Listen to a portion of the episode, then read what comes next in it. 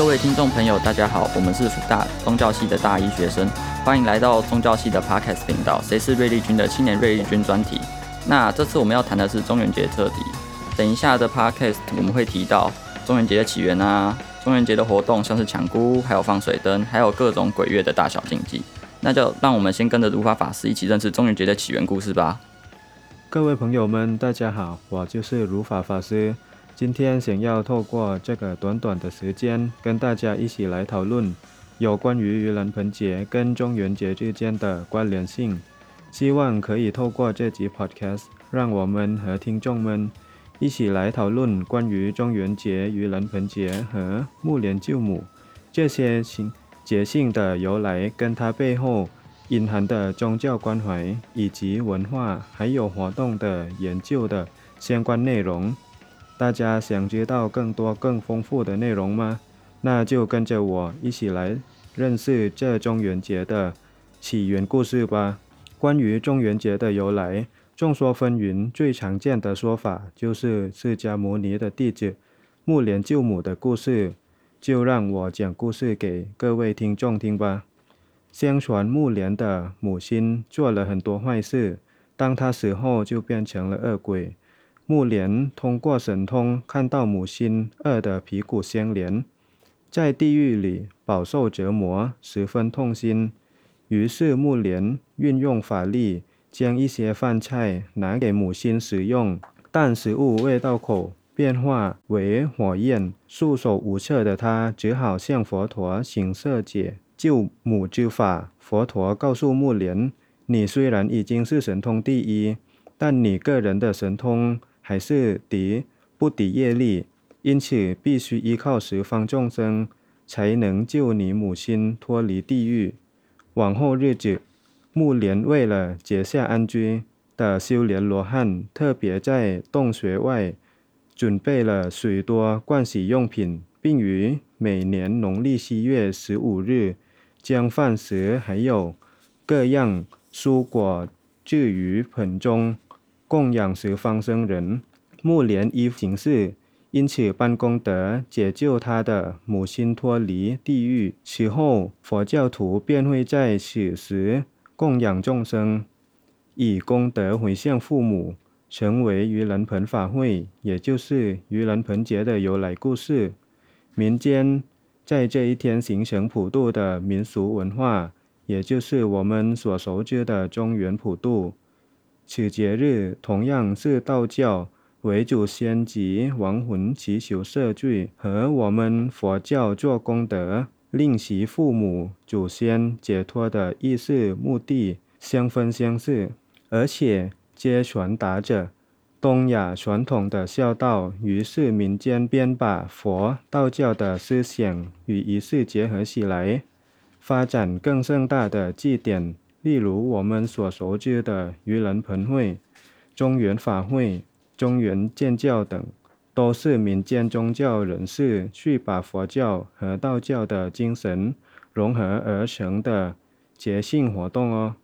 各位朋友，接下来我请下一位伟龙同学来为各位介绍道教地官大帝的故事。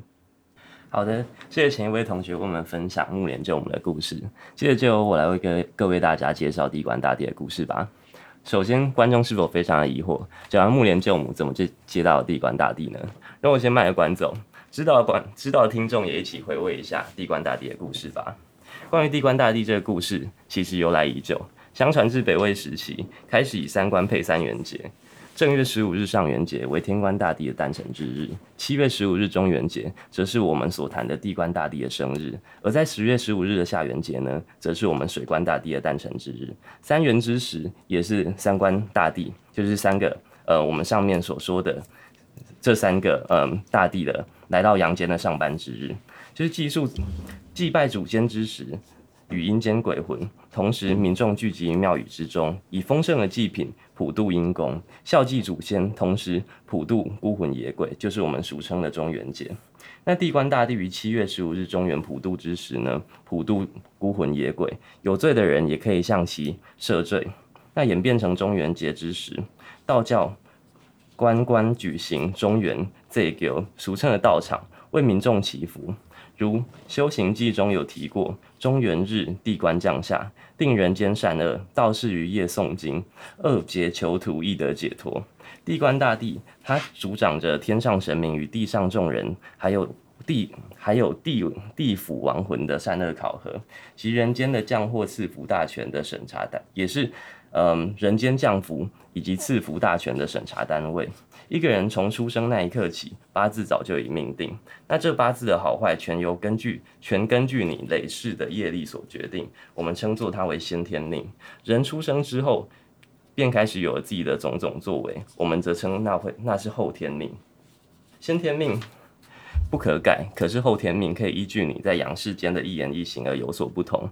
我们也知道，家中有另一位重要的神祇，就是我们的九天司命星君，也就是我们俗称的灶王爷。在阳间，大家都俗称他为灶神。他住在每一户人家的厨房灶台上，也监督着我们每一个人的善恶作为，并在每年的送神日，也就是农历的十二月二十四日那天，返回天庭，上报每个人这一年的种种种作为。他一样监督着我们家庭里面的每一个成员，并记录着他们重要的行为来分辨善恶，一一将其向天庭的上级主管呈报。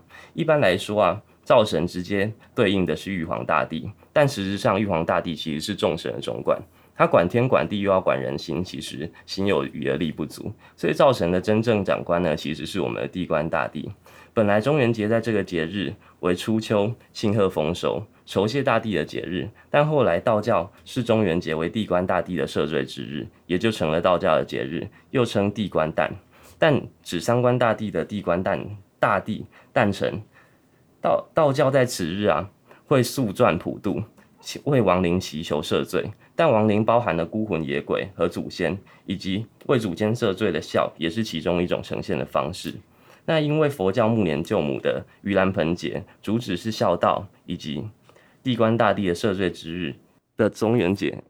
那因为其实木莲救母与盂兰盆节的主旨是跟孝道，还有道道教里面的地官大帝的赦罪中元节，其实也是因为孝。有效的异曲同工之妙，刚好又是同一天，所以后来渐渐的就把佛教跟道教的这个节日一起举办了。那接下来就请我们的下一位同学，就是我们子浩同学，来为各位大家介绍中元节的抢孤。好的，谢谢前一位伟龙同学为我们分享地官大帝的故事。那今天我们来介绍民间活动抢孤。抢孤是一种庙会的活动，通常在中元普渡或教会祭祀活动后。将祭祀贡品提供给民众进行抢夺，称为抢孤。另一种较广为人知的叫做抢包山，是香港长洲的民间习俗。今天我主要是针对台湾抢孤习俗来做介绍。台湾最广为人知的抢孤是位在东北角的宜兰头城与西南与屏东恒春，通常是在每年农历的七月十五号中元节普渡仪式后举办活动，而通常是在子时的十一点到一点举行。抢孤活动早期其实是在各家门前搭台，供人抢夺普渡后的孤石。现在呢，基本上是搭设十几公尺高的孤棚，上面再用一层孤栈来放置贡品、旗帜，而且它的整个棚柱其实是涂满牛油的，所以非常的不容易攀爬，而且增添了非常多的困难度。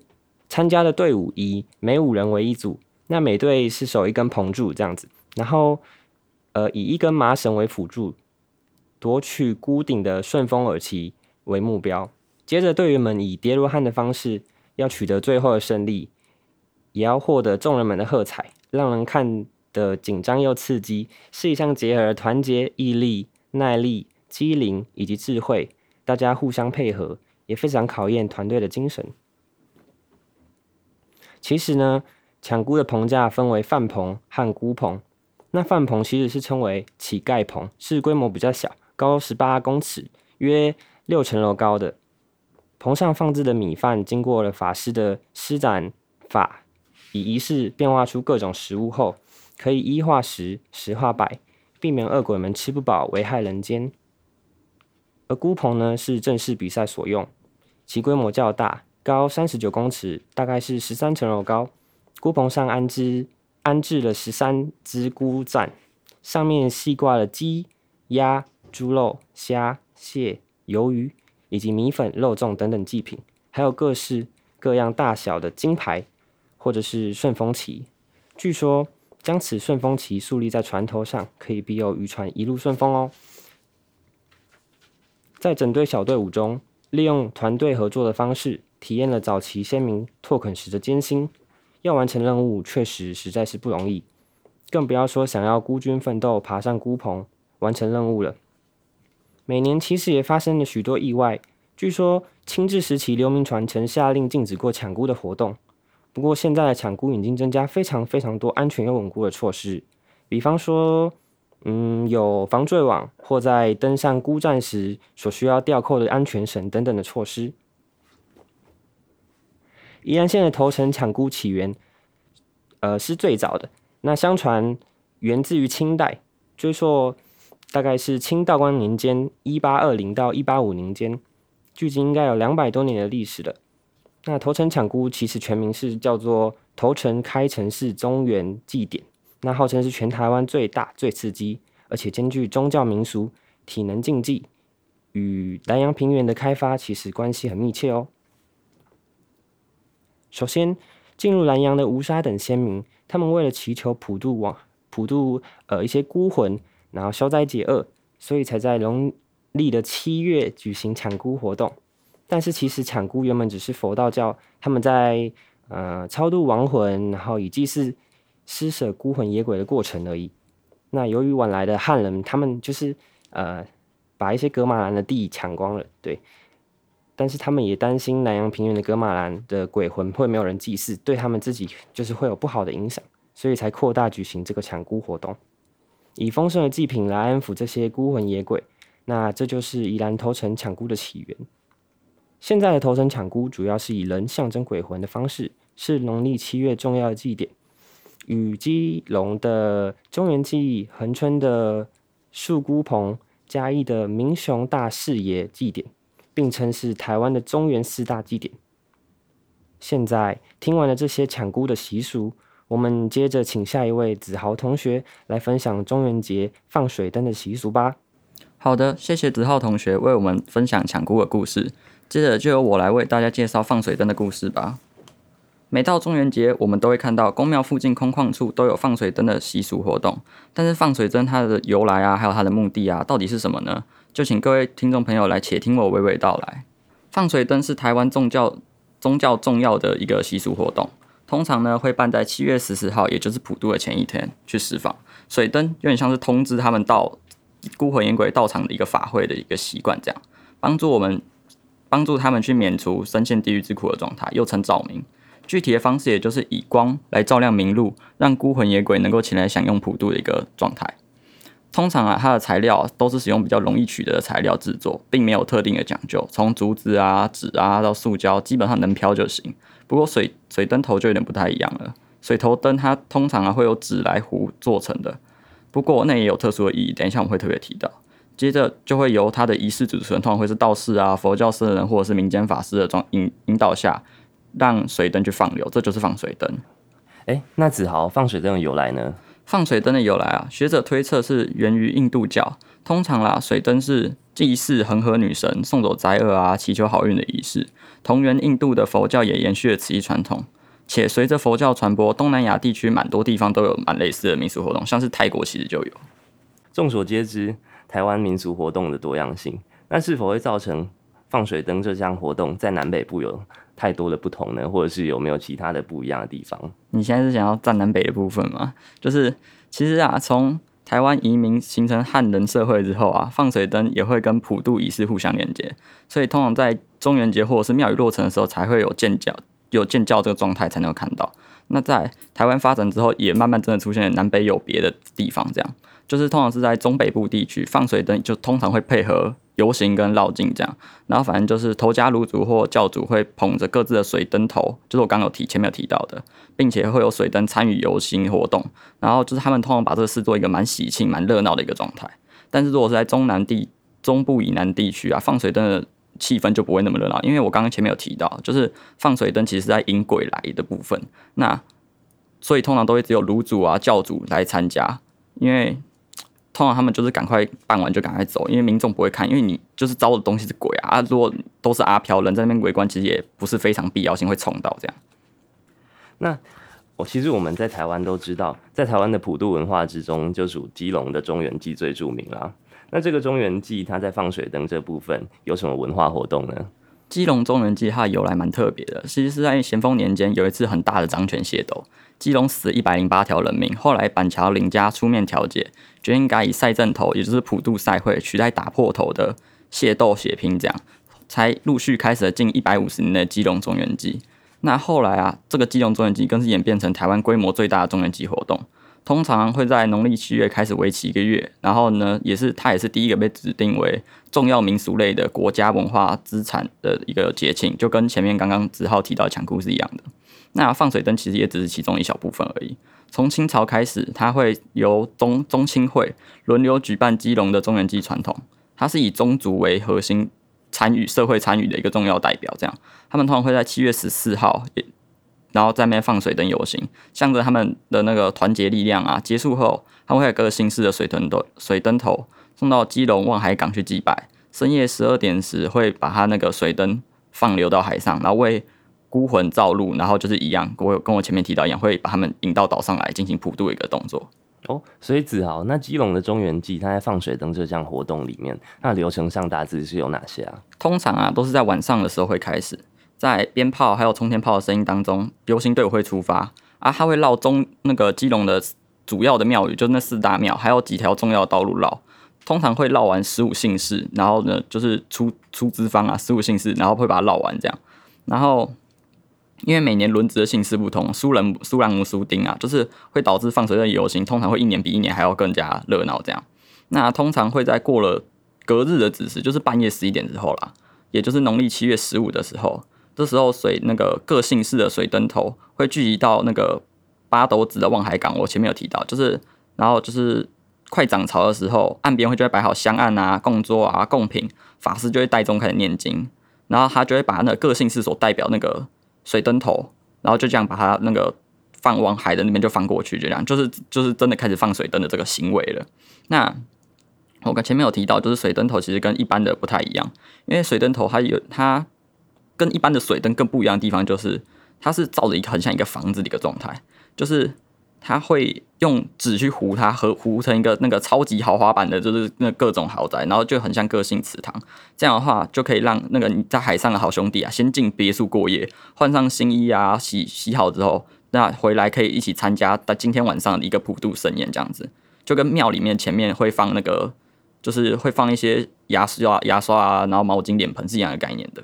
那结束后，结束各姓氏的水灯头，则会送到基隆望海港祭拜。深夜十一点之后，就是对他们会把那个水灯放出去，然后把他们领回来。那他们相信啊，那个水头头水灯头若飘得越远的话，啊，那个姓氏的运道就越来越旺。所以老一辈的人会说啊，那个求来克马来，就是那个你那个涨潮啊，那个鬼也一起来这样子。所以水灯头就是希望他们就是在回来的时候，可以先住在那里面，让他们好好安息这样。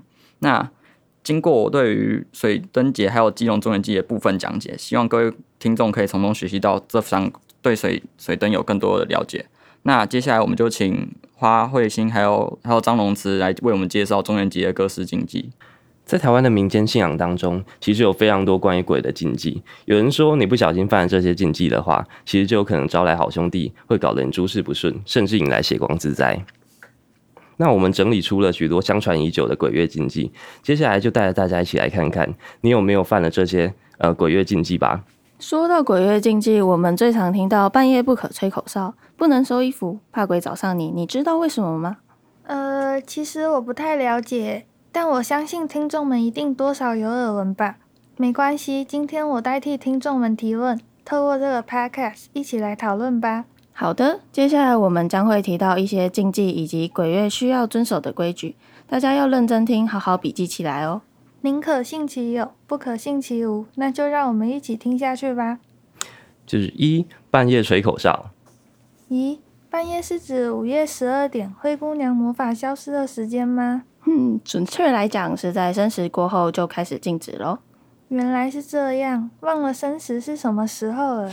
嗯，我也要算一下子，丑寅卯辰巳午未申，申时是下午三点到五点。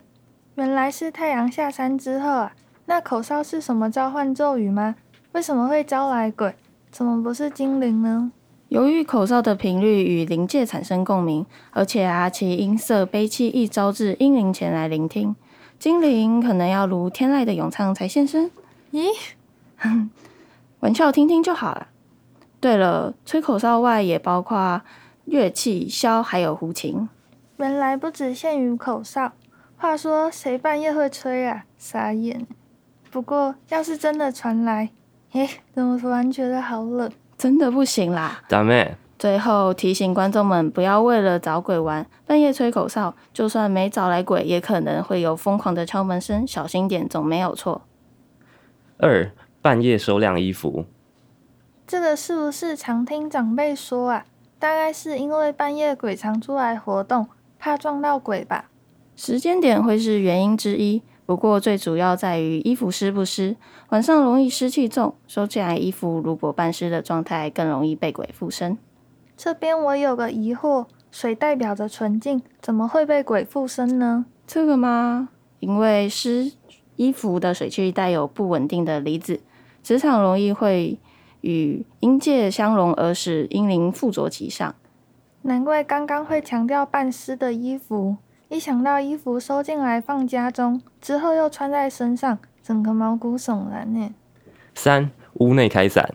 哦，是那个会长不高的传说。哦，其实它也是会让鬼找上你的举动，尤其是撑完伞后，在室内开伞的时候，让鬼跟着你回家。诶，那跟上一个很像，又是因为湿不湿的问题。这次不太一样，主要在于伞。很多人不知道它可是收魂法器呢，所以回到家打开。鬼魂就会出来哦，别吓人。所以你是说鬼魂又附在水上？我也不确定有没有这层含义。不过在户外撑伞行走，英灵会攀附伞下休息，一不小心会收服鬼魂。长知识了，听到了吗，各位朋友？最好不要把休息的鬼带进家门释放哦。四，附身人偶。不好意思，我的直觉告诉我，安娜贝尔吗？的确会让人想到呢。不只是娃娃，其他人形的物体也是会被附身，像是玩偶、雕像之类的。特别提醒，不要刚买或收礼带回家后就把旧的人偶上线，以免被附身。如果是机器人的话，算是人形吗？这个问题是不是很怪？可能吧。这样来说好了。为什么附身？是源自于阴灵没有肉身，于是孤魂野鬼寻找居所。他们偏好具有人形的物体。若他认为机器人是或退而求之的时候，就不排除这个可能性。就算是可爱的鸭子玩偶，也不能放过它吗？嗯，没错。五，三把火吹熄。三把火，三把青啊，是一把青。当我没说。想问一下，什么是三把火啊？你们应该都听过“不要乱拍人家肩膀”吧？嗯嗯，对。其实这是因为其中两把火在你的肩头，一边一把，乱拍会熄掉，而另一把则在头上。这么说起来，难道拍头也不行吗？嗯，有一说，如果你戴帽子会将火压住，老一辈的人会说，怕的话烧头皮几下，火会更大。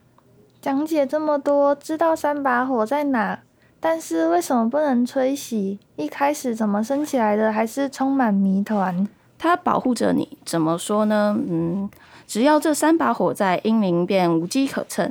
尤其是额头那把火最为重要。也就是说，吹熄后容易招来鬼魂。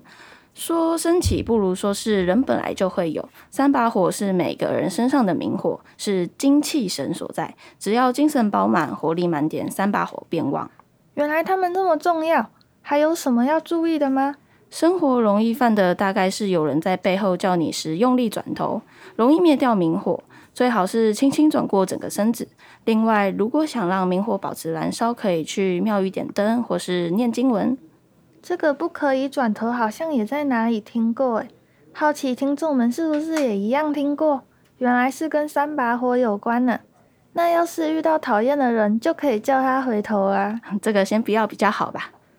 六，捕捉鬼魂的化身，这个完全没听过。刚刚提到鬼魂附身，像是湿衣服、伞，还有人形玩偶，这些都是物体，我能理解。但竟然有化身，而且还可以捕捉。对啊，民间信仰认为，鬼魂的化身是蜻蜓及宗师，宗师也就是蝗虫，所以会有捕捉一说。真的假的啊？虽然从来没去捕捉过，但这样不就等于鬼魂在我们身边飞来飞去，捉他们带回家，跟之前的异曲同工嘛？没错，胡乱捉他们，小心引鬼上门。真不知道为什么他们会是鬼魂的化身。嗯，古时候的人相信他们是厉鬼变成的，可能穿越过去，或是在古书可以一窥他们的想法。不过，不乱捕捉自然界的生物也是正常，除非是外来物种。不然就破坏大自然了。记得以前捕捉昆虫好像是小朋友的乐趣之一，可能早已不是现代普遍的消遣。如果还有人玩，建议不如玩捉迷藏。而且我不喜欢昆虫。七，玩碟仙。这个不论是不是鬼月都不玩比较好。所谓请来容易请走难。没错，特别在鬼月玩前仙或碟仙，招来好兄弟上身就惨了。八，靠墙休息。靠墙休息等人总觉得可能从中有种孤独美，会让好兄弟产生同情，进而靠过来陪他也。什么鬼想象啦？那是因为好兄弟平时最喜欢依附在墙上休息，此举容易引鬼上身啊！也不能在树下，好兄弟喜欢聚集在此。这么刺激的吗？一不小心靠到鬼会吓死人吧？简直都是鬼的地盘啊！对啊，各位听众喜欢靠墙的，不要再打扰人家休息，回家躺沙发还比较舒服。九，祭拜规矩。咦，另外还有我们常听到长辈们都跟我们说祭拜的各种事情，那在祭拜上的规矩又有哪些呢？选择地点一定要在外面或者是马路上，敬意要有，不过切记拜拜时不要说自己的姓氏，只要说请用即可。好的，请用。下一位。那中元节我们在拜拜时需要准备什么贡品呢？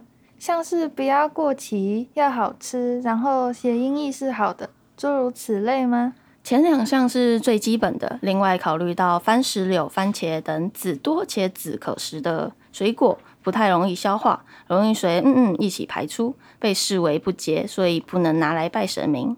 这也太特别了吧？对了，是不是也有不适合用来供奉的食物啊？嗯，谐音的话，像是香蕉、李子、梨子不可合拜，因为谐音是招你来，也即用谐音为旺来的凤梨。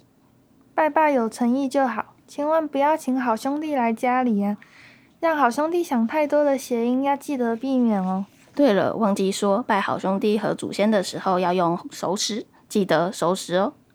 那我们在纸钱与贡品应该如何摆设呢？我不是很懂诶。想问纸钱有分面额，一百、五百、一千那样的吗？算是有吧。准确来说，纸钱会依不同祭祀对象分，并非以面额概念分。好兄弟要用金一、小银；三界公也就是三官大帝要用天金、太极金等金纸；祖先和地基主则用易金和银纸。而且烧化的时候都要由大到小哦。哇，有点像在。分会员等级，贡品摆设也由大至小吗？没有啦，拜三界公时要设顶桌及下桌，顶桌皆为素果，下桌才能摆荤食。另外，初一、十五和月底拜好兄弟，在午后都要准备全新的换洗用品，福炉、酒杯、烛台和丰盛的贡品来祭拜。祭拜真的有很多规矩，分顶桌与下桌摆放，还要准备全新的祭拜用品。那我们有哪些祭拜顺序呢？这里的祭拜指的是拜的神明与烧东西的顺序，并不是像传统吃饭，长者先吃完，孩童才能上桌吃的礼仪，而是我们祭拜好兄弟时要先烧金衣，拜完后才能烧银纸，还有去医院的探病的时候要先拜家神。原来是这样。十、生活禁忌。要怎么知道好兄弟在哪？而且也不知道要怎么打招呼啊！我们从过去的经验汲取教训，形成熟知的规矩，像是入住饭店时一定会叫你先敲门吧，这样在生活中的一些打招呼，尽可能不得罪他们。是这样没错呢。那还有哪些情况要打招呼？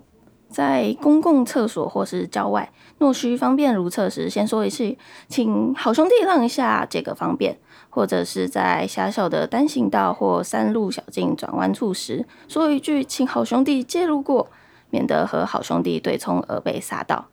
可能他们想以更近的距离欣赏名车也说不定。嗯，好像也是有可能哈。以后到荒郊野外一些特别的地方，可能会有好兄弟待的，还是嘴巴甜一点，随时借一下，请一下，也呼吁各位观众做个有礼貌的人哦。对了，还有对好兄弟不敬，如果只是内心有不敬的念头呢，那不作死就不会死了吧？开玩笑也是会招惹好兄弟，在丧礼或祭祀场所要特别注意言行举止，乱说话、轻浮的态度，也包括你说的心怀不敬，容易会被好兄弟盯上。有什么举动是特别不敬的吗？嗯，路上洒落的名字千万不要踩踏，更不要乱烧名字引来好兄弟。这真的很容易不小心犯上还不知情诶，还好还好。哦，还有，如果是说鬼字呢？难道只要说了，他们就会像召唤兽跑出来吗？类似，鬼会以为你在呼喊他，跑来你身边哦。若你乱叫是非常不敬的行为，一不小心冒犯到鬼，所以鬼月还是不要玩嘴鬼抓人了。等等，鬼来玩也未免太好玩了。哦，好像还有一些常见的禁忌，像是筷子插饭碗、遇鬼独自逃跑、外出玩水。相信听众也知道吧？熟知筷子插碗是怕吸引好兄弟来分一杯羹，因为很像香炉插香。至于遇鬼，当然忌讳落单，最好不要抛弃他人，不讲义气，小心鬼会找上你哦。也尽量不要去海边、河边、溪边、瀑布或山区。过去在那里溺死、被推下去或不小心掉下去的人们，有很多都没有得到很好的超度，所以他们的魂魄可能都还在那里。